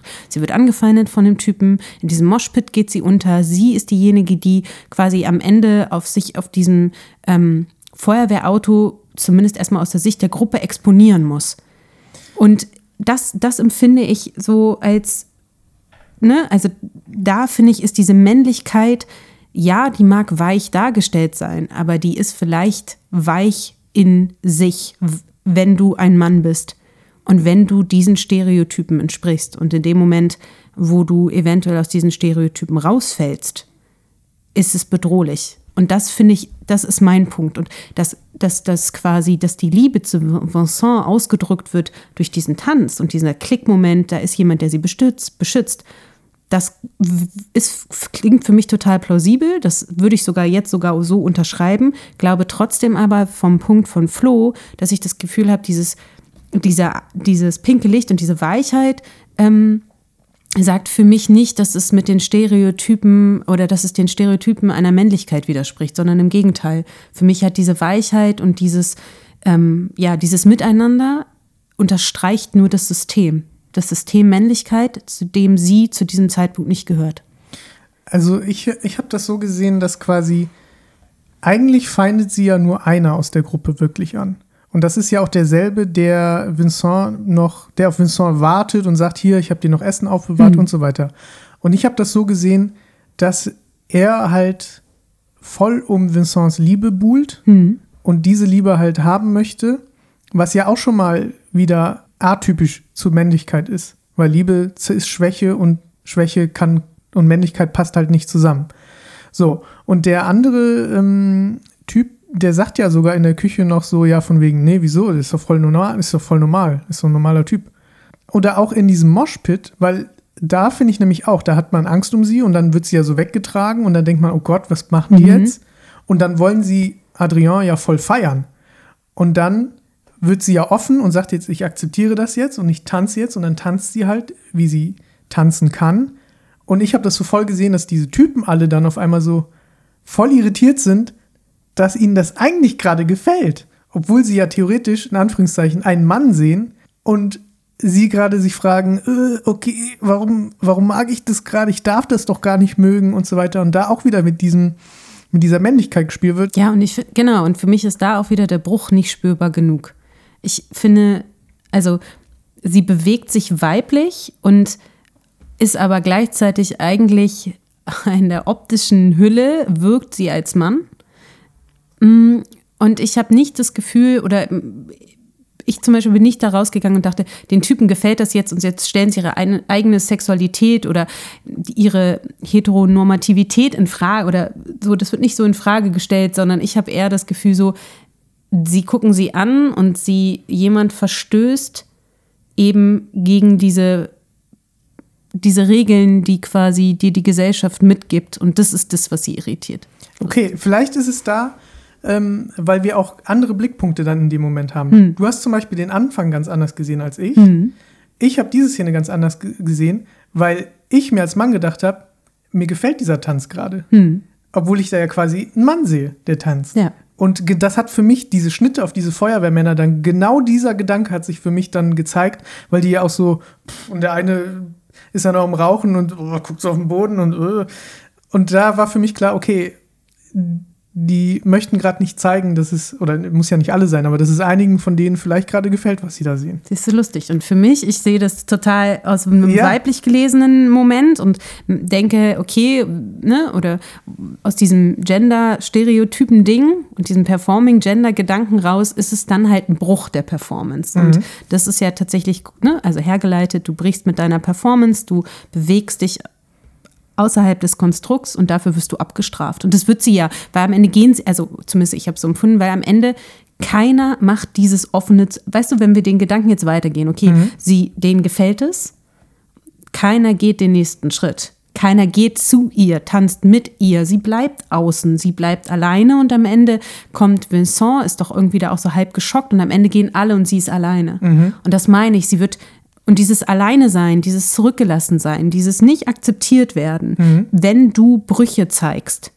das ist für mich eine Bestätigung von, in dem Moment ist die Männlichkeit, die dich zusammenhält, du passt da nicht rein und deshalb bist du der Außenseiter und deshalb stoßen wir dich weg. Mhm. Also ich habe das so gesehen, dass die, die Reaktion von Vincent, die dann kommt, äh, quasi da ist, um seine Entwicklung nochmal präsenter zu zeigen. Weil am Ende bei der Geburt ist er ja auch kurz davor, wieder zu gehen. Mhm. Und dann fängt er aber an zu akzeptieren.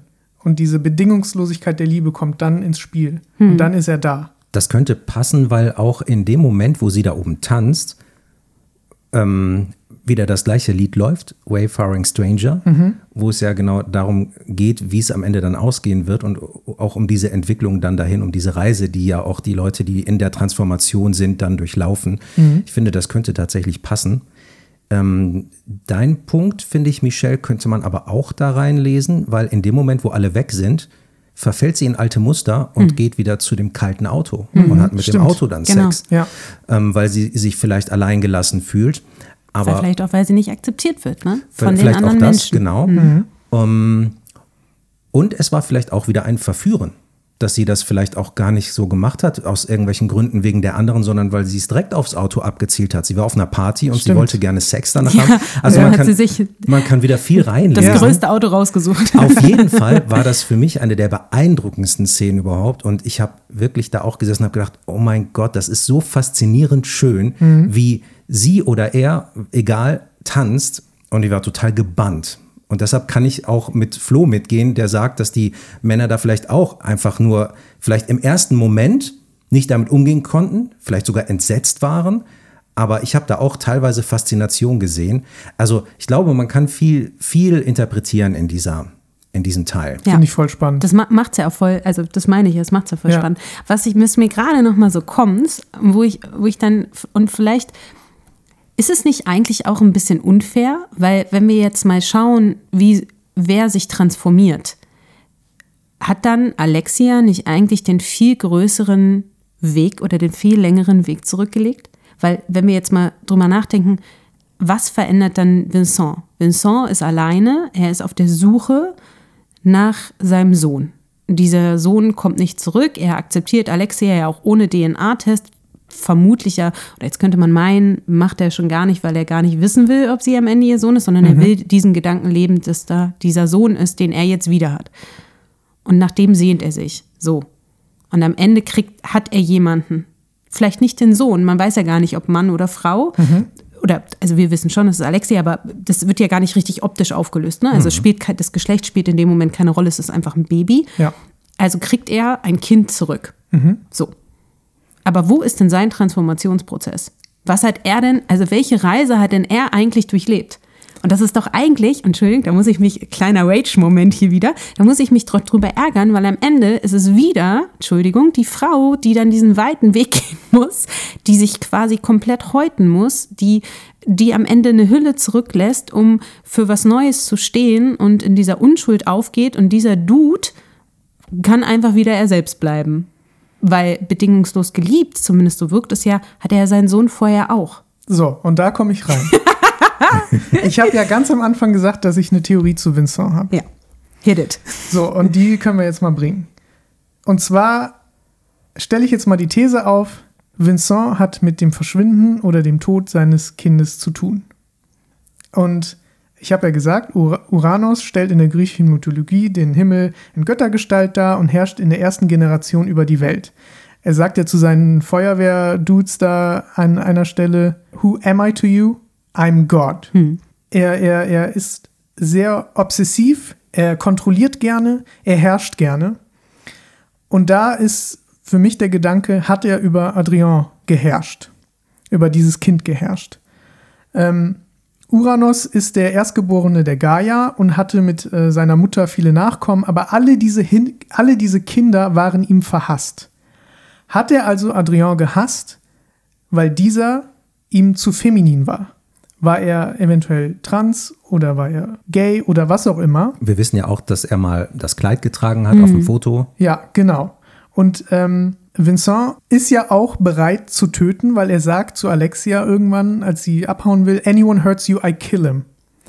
I would even kill myself. Genau, I would even kill myself. So, und du hast eben schon gesagt, dass er den DNA-Test ähm, direkt abschreibt und den nicht machen möchte. Und ähm, für mich gibt es ein Motiv, was ich gefunden habe, was meine These bestätigt.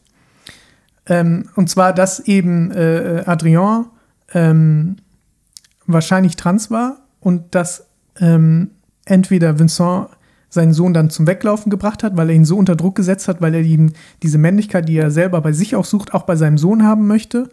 Ähm, oder dass äh, Adrien sich selbst umgebracht hat, das weiß man ja nicht. Oder er ihn. Ja, oder er ihn sogar. Das wäre ja noch krasser. Und zwar, was ich gefunden habe, als Alexia aufwacht und das erste Mal dieses Motoröl bei sich bemerkt, äh, da hat sie ein T-Shirt an, wo so ein, ja, so ein sehr ähm, leicht, nee, so ein standard gemalter Roboter, wie man sich so einen Roboter vorstellt, drauf zu sehen ist. Und da steht, auf dem T-Shirt steht Women Inside. So, also wir haben einmal diesen Roboter und dieses Women Inside. Und der Roboter ist ein Motiv, das man immer wieder bei Adrian sieht. Auf dem Schrank der goldene, Ja, Genau. genau, in diesem Kinderzimmer, ne? dann den kleinen weißen neben dem Bett und auch ganz viele Roboter, die ja auch noch auf den, auf den Regalen sind. Genau. Dann, ähm, wo Vincent diese, äh, in dieser Simulation, in dem Training, diese, diese Vision hat, dann sieht er ja diese, die Spielzeuge und so von Adrien, die am Brennen sind. Da sind auch Schulhefte und so dabei, die diesen Roboter drauf haben. Und dann sieht er ja den toten, brennenden Adrien in dieser, ja, in dieser Kommode, Schub- Ja, in ne? dieser Kommode. Und er hält diesen kleinen Roboter bei sich. Hm. Und das ist für mich die Bestätigung, dass äh, Vincent eben damit nicht klarkam, dass sein Sohn halt nicht seinem Männlichkeitsbild entspricht und dass er seinen Sohn so unter Druck gesetzt hat oder halt umgebracht hat. Ähm, und das ist eben Vincents Transformation, dass er checkt, dass es darum nicht geht, dass es halt wieder darum geht, dass, dass die Mensch, Menschheit sich etwa äh, stärker oder dass die Menschheit sich verändert, dass sie neu geboren wird und zwar dazu hin, dass man, dass, dass, dass Familie, Gender und was wir schon gesagt haben, dass das alles keine Rolle spielt und dass er äh, dann akzeptiert, dass es äh, halt nur um die Liebe geht, um die bedingungslose Liebe und nicht darum, ist mein Sohn ein Sohn, ist er ein Mädchen, ist er ein Junge, was auch immer. Ich möchte das gerne unterstützen. Jetzt, wo du das sagst, ich finde das total beeindruckend, äh, wie du das rausgelesen hast und ähm, finde das sehr fundiert untermauert und ich untermauere das jetzt noch mehr. Ich bin gespannt. Ähm, also zum einen ist es ja so, dass am Anfang, als Vincent bei der Polizei ähm, Alexia bzw. Adrien gegenübergestellt wird, ähm, sagt der Polizist ja auch noch, ja, wir machen noch einen DNA-Test. Da sagt er als erstes, ähm, wozu DNA-Test? Also ich äh, kenne meinen Sohn auch so. Das heißt, das ist für mich ein ähm, Hinweis darauf, dass er eigentlich schon weiß, dass es nicht sein Kind ist. Genau, Und es muss ja einen ja. Grund geben, woher er das weiß. Er weiß wahrscheinlich, dass es tot ist, aus welchem Grund auch immer. Ja. Selbstmord oder durch ihn verschuldet. Und ähm, wir haben gerade sehr schön von Michelle die Sicht einer Frau gesehen auf diesen Film. Jetzt kann ich mal die Sicht eines Vaters sagen. In dem Moment, wo du dein Kind, dein vermeintliches Kind wieder siehst, stehst du nicht so mit verschränkten Armen oder sonst wie vor einer Scheibe und überlegst und guckst dann noch auf den Boden und bestätigst auf den Boden guckend, ja, das ist er, sondern du rennst zu dem hin und reißt dir den in die Arme natürlich. Das heißt, auch diese Situation hat mir gezeigt, der weiß genau, das ist nicht mein Sohn. Aus welchen Gründen er dann Ja sagt, ist was anderes. Vielleicht will er sich selber läutern, vielleicht will er was wieder gut machen. Und ich habe mich auch gefragt, in dem Moment, wo er seiner Crew ähm, Adrien vorstellt, sagt er auch nicht hier, das ist Adrien, sondern er benutzt nur den Nachnamen.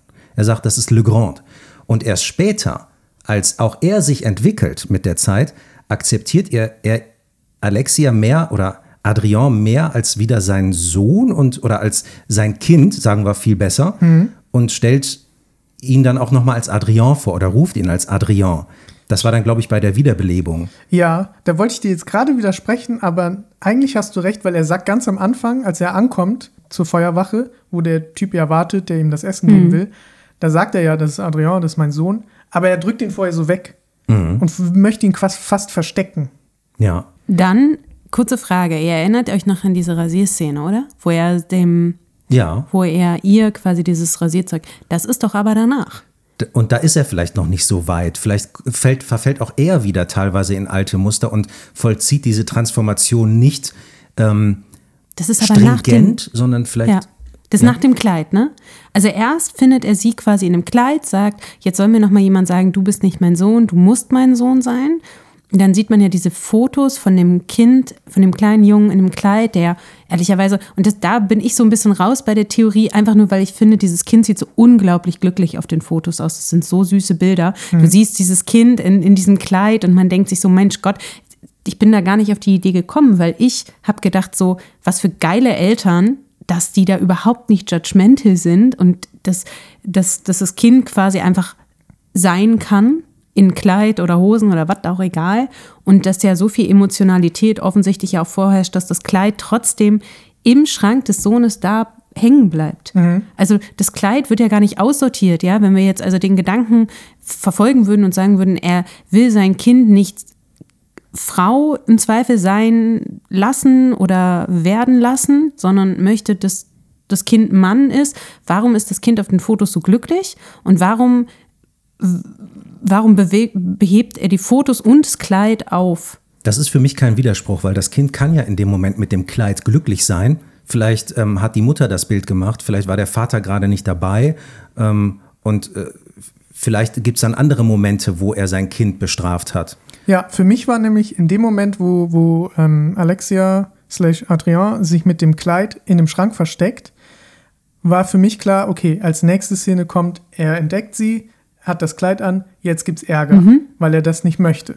So, aber er reagiert ganz anders. Er sagt, ne, warum, jetzt soll mir noch mal eine sagen, bla bla Ja. bla, und zeigt sogar die Bilder und so weiter, weil für mich hatte Vincent diese Konfrontation schon. Und in dem Moment, wo er jetzt wieder jemanden hat, der sein Sohn in Anführungszeichen ist, kann er das akzeptieren, weil er jetzt aus, der, aus dieser Sache gelernt hat. Okay, und du glaubst, er guckt auch deshalb im Schrank, weil sein Kind sich eventuell vor Angst in dem Schrank versteckt hat. Da war ja auch Licht an im Schrank. Ich glaube, dass das einfach deshalb, äh, also das Licht konnte sie ja nicht mehr ausmachen so so. schnell. Ja, Seine stimmt. direkt Mhm. geklickt.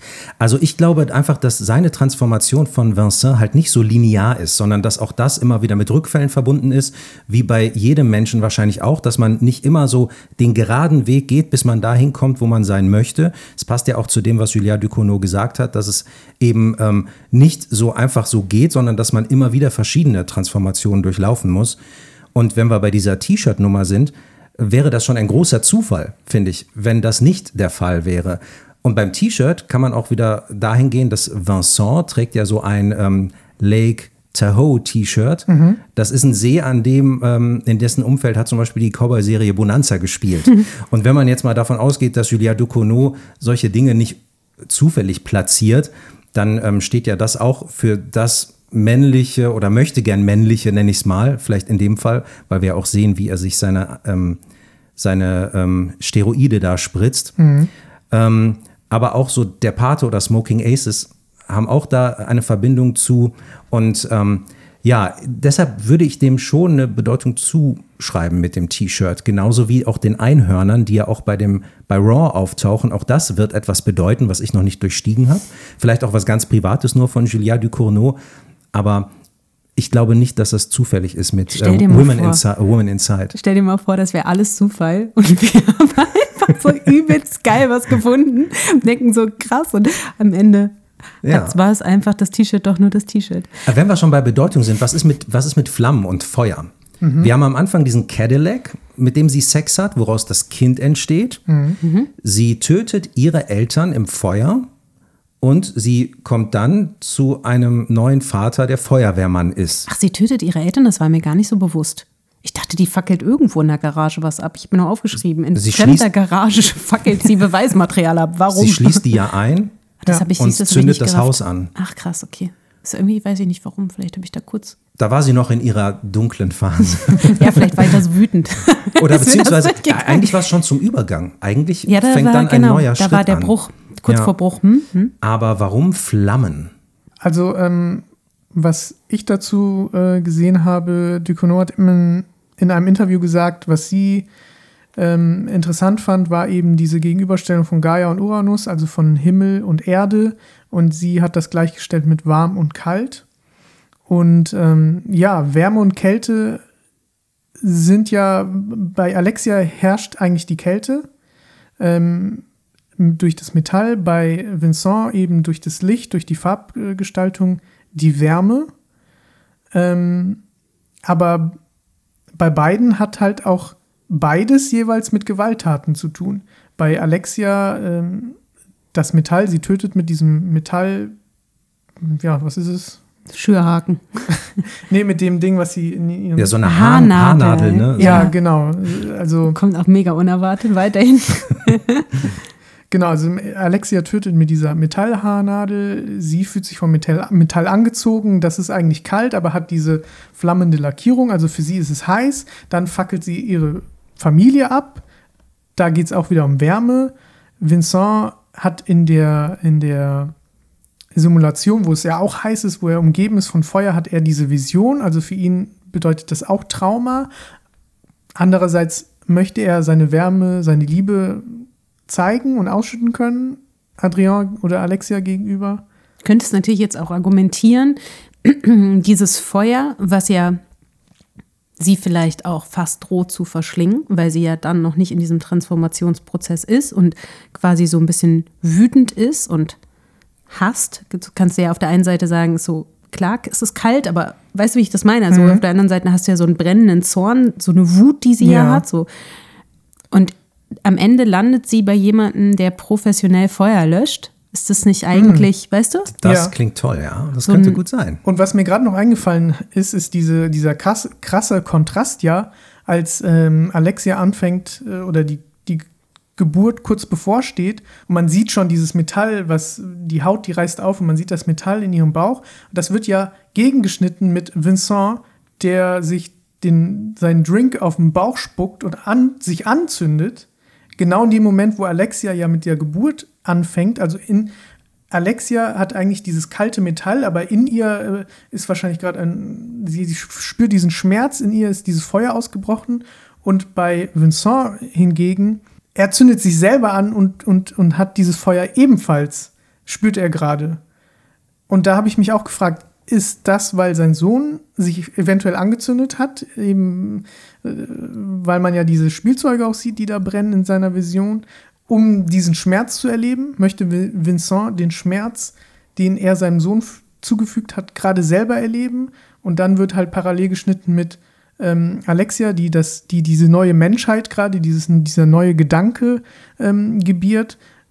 Und dann entscheidet er, dann ist er ja, also selbst da ist er ja noch kurz davor zu sagen, nee, ich helfe jetzt nicht. Alles, was ich gerade bis jetzt durchgangen bin, meine, meine Verwandlung, werfe ich jetzt weg, aber dann entscheidet er sich ja, nee, ich bin hier. Also ja, hat wahrscheinlich mehrere Bedeutungen. Ja. Wie ist das überhaupt generell bei euch? Was habt ihr in dem Film für eine Lieblingsszene?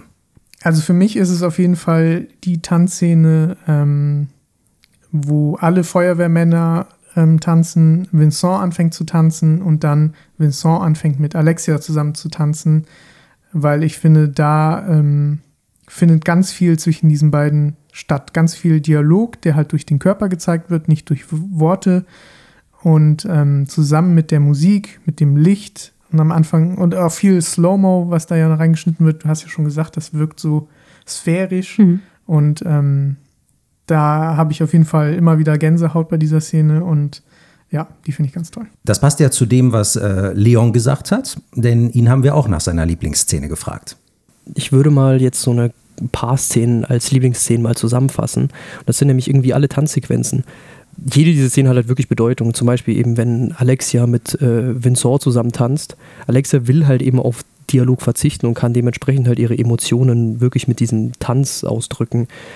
Und dazu kommt auch einfach, dass ich die Musik, die für diese Tanzsequenzen gewählt wurde, einfach liebe, weil so ein Song wie Lighthouse von Future Islands, der in der Tanzszene mit den ganzen Feuerwehrmännern spielt, ich habe den, nachdem ich den Film gesehen habe, glaube ich, noch wochenlang danach im Dub gehört. Das sind auch die Szenen, die mir zum größten Teil immer wieder in den Kopf geschossen kamen, wenn ich über den Film nachgedacht habe, im Nachhinein noch. Sehr ich gut. möchte von dir gleich, Michelle, auch nochmal natürlich hören, was deine Lieblingsszene ist, aber wenn das okay ist, würde ich gerne mal kurz darauf eingehen, was Leon gesagt hat. Das kann ich erstens sehr gut nachvollziehen, weil mich die Tanzszenen auch alle irgendwie bewegt haben.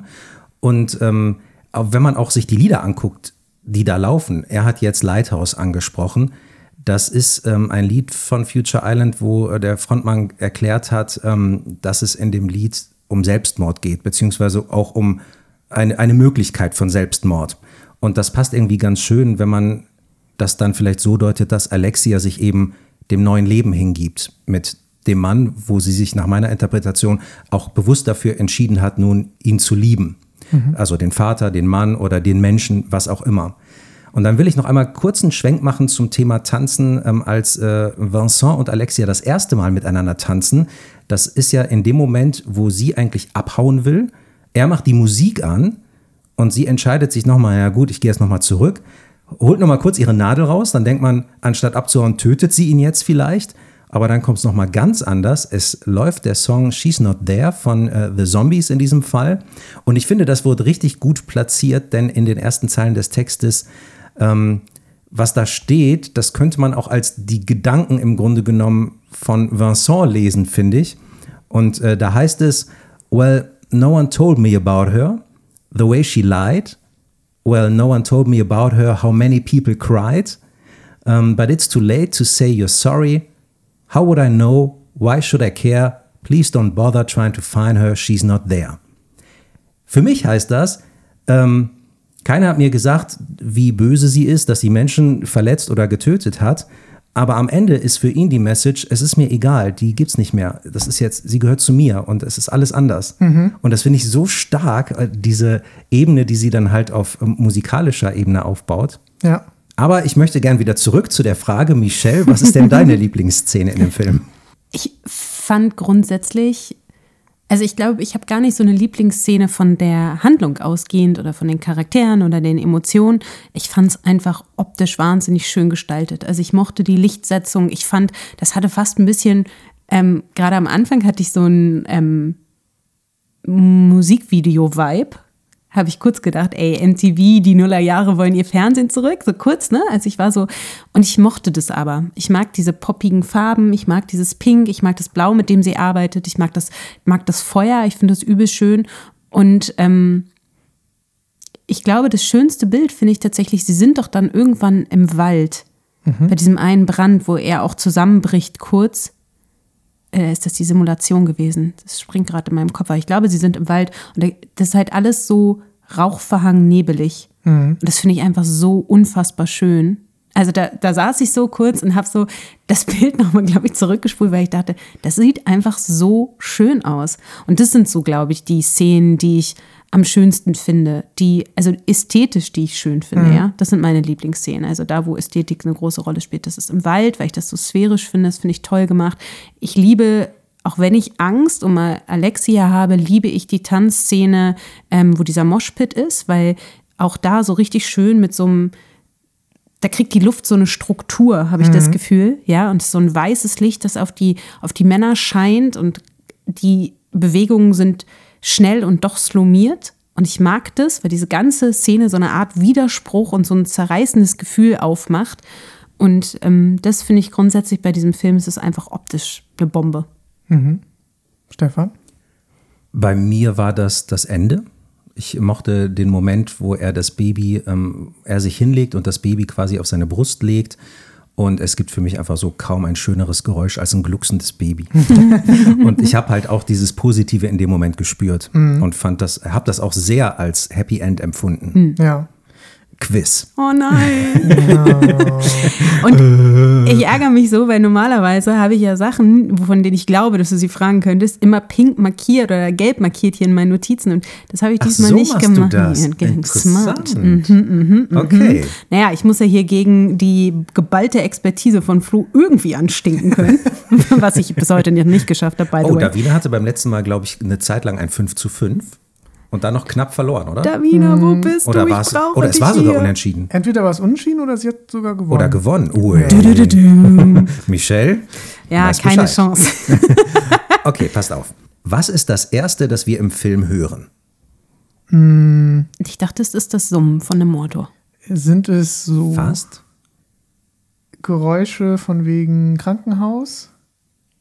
Irgendwie Fotografie oder so? Also Geräusche ja, aber nicht Krankenhaus. Motorengeräusche? Also So es metallische? ist, ich muss jetzt tatsächlich ähm, Michelle den Punkt geben, weil, oder was heißt muss? Also es war. Doch, musst du. Also ich, ah, jetzt, jetzt weiß ich, warum ich muss gesagt habe, weil es nicht ganz richtig beantwortet ist, aber es ist jetzt am Ende, wo du das Metallische gesagt hast. Es ist nämlich so ein Knistern, ähm, als wenn ein Motor gerade abgestellt wurde und der knistert noch so nach Ah, oder ja. knistert vor. Das hört man als allererstes und das hört man übrigens auch, das fand ich total geil. Ich, ich finde das ja super, wie Julia Ducournau so ähm, die Sachen miteinander verschmelzen lässt.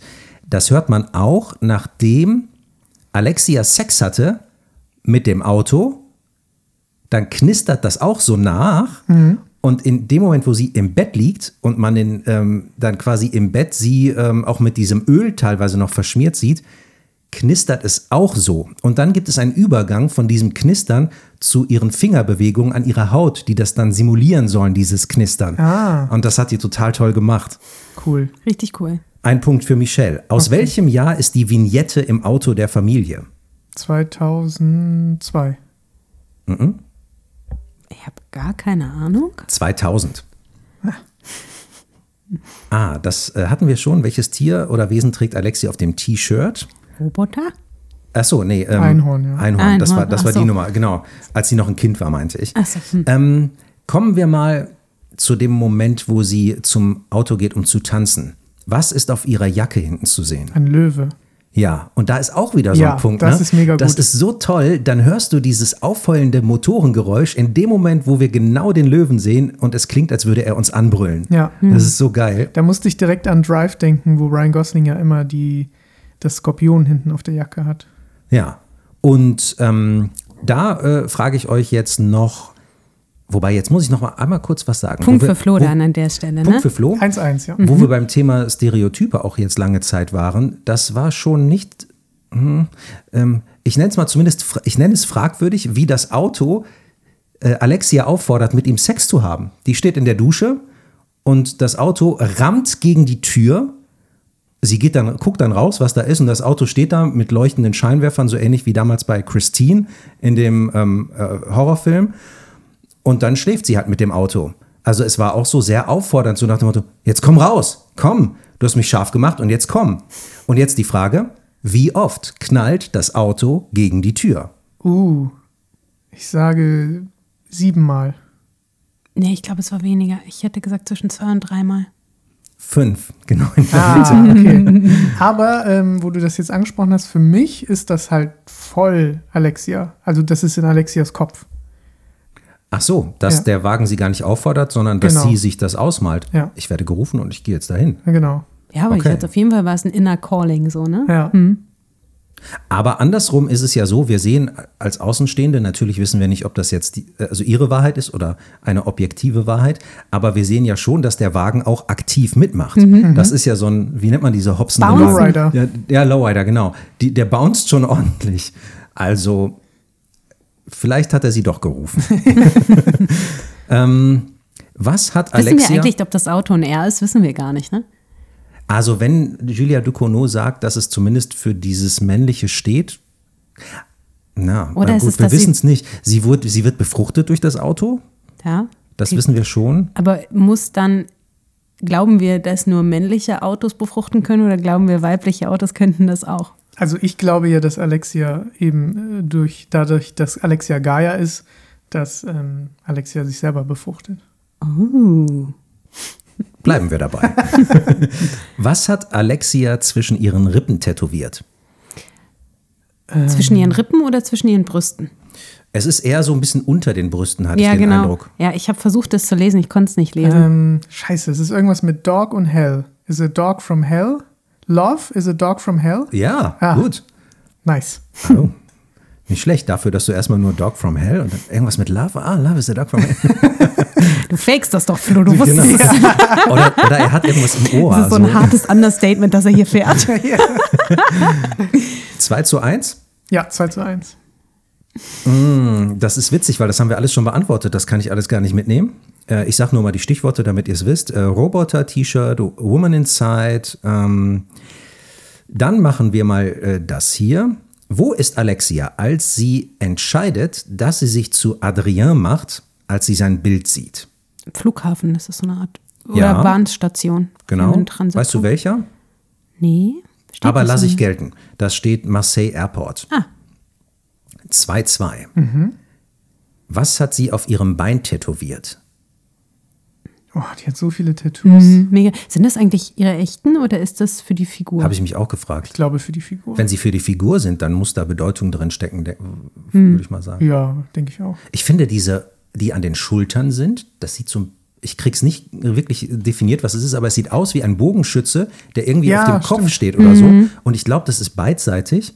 Vielleicht hat das was mit deinen mythologischen Erklärungen auch zu tun. Aber nichtsdestotrotz, was hat sie auf ihrem Bein tätowiert? Ich weiß es ich nicht. weiß auch nicht, aber ich rate irgendwas mit einem Stern. Ich sag, ähm, es ist ein Schriftzug. Ah, ah, okay. Kannst du nochmal neu raten. Auf Englisch? Ja. Okay. ähm, fuck you. Also zumindest die ersten beiden Buchstaben sind schon mal richtig. F-U. Fußball, nein, Spaß. wäre was richtig lustig, wenn es irgendwie richtig Banales wäre. Ja, genau. In einem französischen Film nehmen wir Fußball. ähm, es ist Fun Disaster. Ah, okay. Nee, das habe ich, Fun Disaster. Fun Disaster. das Das Wort kenne ich nicht. Also habe ich noch nie in der Ich. Zusammensetzung gehört. Wie heißt die Feuerwehreinheit? Keine Ahnung. Ich habe auch ganz lange, by the way, kleiner äh, Fun Fact, haha, ähm, gebraucht, um zu raffen, dass er überhaupt Feuerwehrmann ist. Weil am Anfang wird er immer mit Kommandant angesprochen. Ne? Ich habe das nicht verstanden. Ich Dachte, dachte, das wäre okay, militärisch. Ja. Ah. Dann musste ich wieder umdenken. Dachte ich, ja, ja, logisch, das ist ja Französisch. Also ich habe ihn auf Deutsch geguckt, äh, aber nicht auf Französisch. Okay, wenn wir schon bei Worten sind. Ähm, letzte Frage.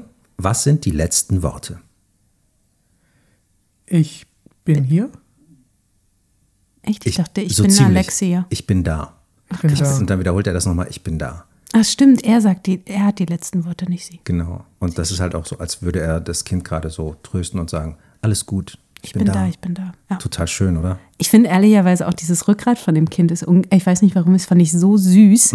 Diese kleinen metallischen Knubbelchen, die da rumkommen. Ja. Ich so, oh.